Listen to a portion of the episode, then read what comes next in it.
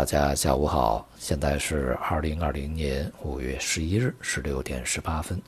今天的国内金融市场呢，相对来讲非常沉闷啊。呃，A 股是全面下挫，这个债券市场呢也是连续的调整，商品市场涨跌互现啊。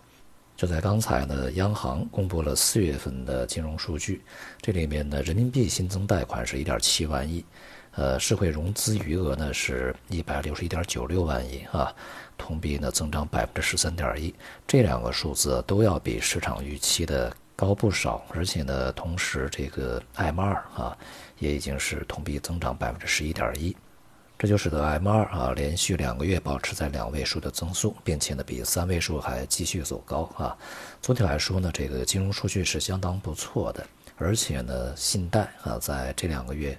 确确实实呢，体现出来它这个集中发力的一个效果和作用啊，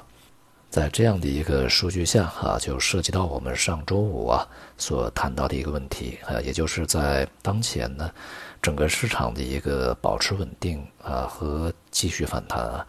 它是存在于市场里面的对于五月份啊央行会进行双降，也就是降准降息的一个热切期盼啊，或者说是一个非常高度的预期啊，呃相关的。目前的情况是，一方面我们上周五讲啊，就是降息的迫切性呢，实际上从基本面上来看啊，并不是特别的必要。那么另外一方面呢，今天这个数据啊非常的好啊，所以说就使这个降息的概率呢在这个月大打折扣，恐怕呢这个市场的期望又会落空啊。而且即便降准呢，因为现在整个的资金看起来是相当充裕啊，所以说呀。呃，恐怕即便降，也是一个定向降准啊，甚至呢，是否在这个月还有降准呢，也越来越变得不确定。如果局面按照这样的一个逻辑去演化的话，当然啊，对于这个股市和债市呢，都是会形成压力的。至少呢，之前呢，市场讲的那些故事和逻辑呢，目前看来已经靠不住啊。所以呢，对股市至少是一个撤火，而这个对于债市的影响呢，我想会相对比较更加明显一点。债券市场呢，已经是从前面的高档开始回落整理啊，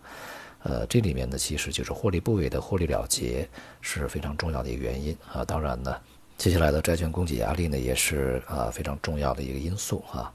如果再加上整个货币政策在当前情况下可能不会大幅放松，因此债券市场的调整啊，应该呢还会继续持续下去。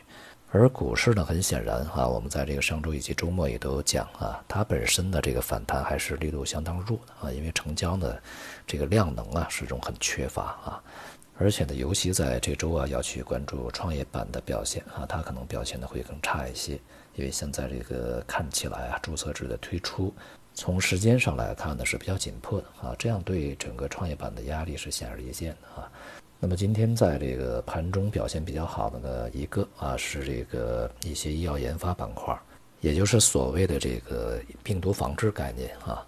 对于目前我们来说呀，这个是否能够尽快的去领先推出疫苗啊，或者是这种特效药啊，其实从战略上面它的意义是非常重大的。所以呢，我们从这个周末呀，央行公布的一季度啊这样的一个季报里面呢，也可以看到对于整个医药行业的啊琢磨啊。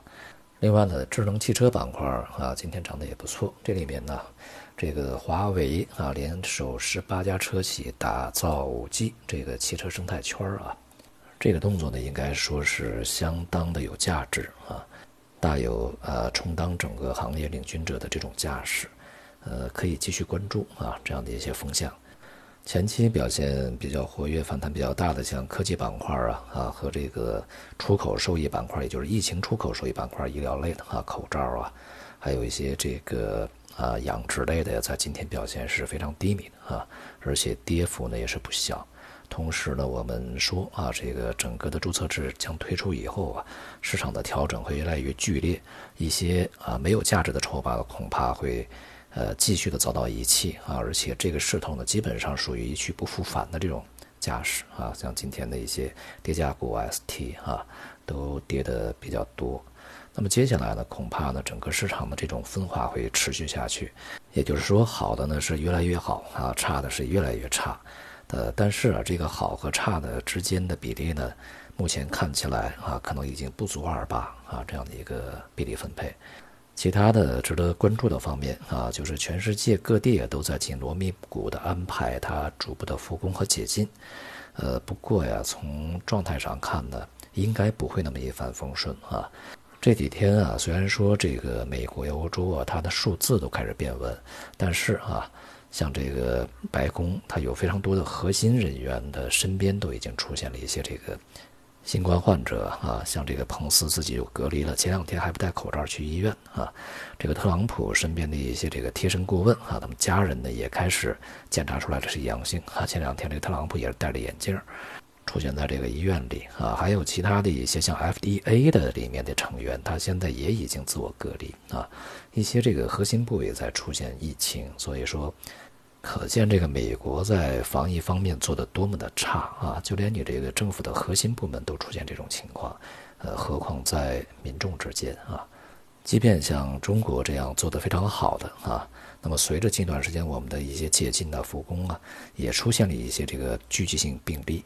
因此呢，这个解禁以后啊，疫情的反弹看起来呢，这种风险还是相当大的啊，随时要为此呢做好准备。这样的话呢，也就会使整个全球经济啊，它恢复的时间被延后，也就是全面复工啊、全面解禁的这个时间呢，可能会被大大压后。与此同时呢，预计啊，在货币政策上面，在短时间之内，各大央行啊，不会再采取更加这个激进的一些策略啊和措施，甚至像美联储啊，恐怕会站出来，呃，让市场打消这个负利率的这种念头。那么欧洲央行呢也会在整个的步伐上面受到一些限制啊，所以呢从债市上来说，整个债市的调整啊未必只发生在中国啊，恐怕在全世界其他地方呢也会发生。当然就意味着整个一个市场利率的一个上行啊，因为现在整个经济形势不是一个常态啊，它这个利率上行呢对风险市场的压力就会显而易见。所以呢我们在这周啊其实呢。要关注的并不是市场呢还会反弹有多高啊，是不是持续还能涨？我们要关注的是否会在这一两周时间里面，全世界的市场呢会结束反弹啊，重新回到这个弱势状态里面去。对于中国市场呢更加如此。我们在周末也说啊，这个在科技板块呃连带的创业板块的带动下啊，因为这个前期行情的主要线索就是科技板块啊创业板，所以说如果他们的松动越来越明显。那么它反过来啊，反而会对主板呢形成一些影响。好，大宗商品方面的乏善可陈啊，今天都是处在一个整理状态，原油价格呢也是区间波动啊，工业品、农业品也都是一个小区间整理啊，这个品种之间的分化也比较明显。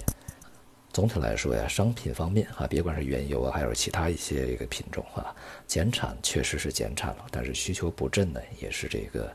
短期之内无法改变啊，所以整体来看呢，还是一个中期压力也在缓慢的释放过程中啊。这里面当然这个板块和板块之间有一个次序的不同。从时间上看呢，这个风险市场无论是股市还是商品啊，在恐慌之后所做的反弹修正整理呢，这个结构已经比较完整啊，时间呢也已经比较充分。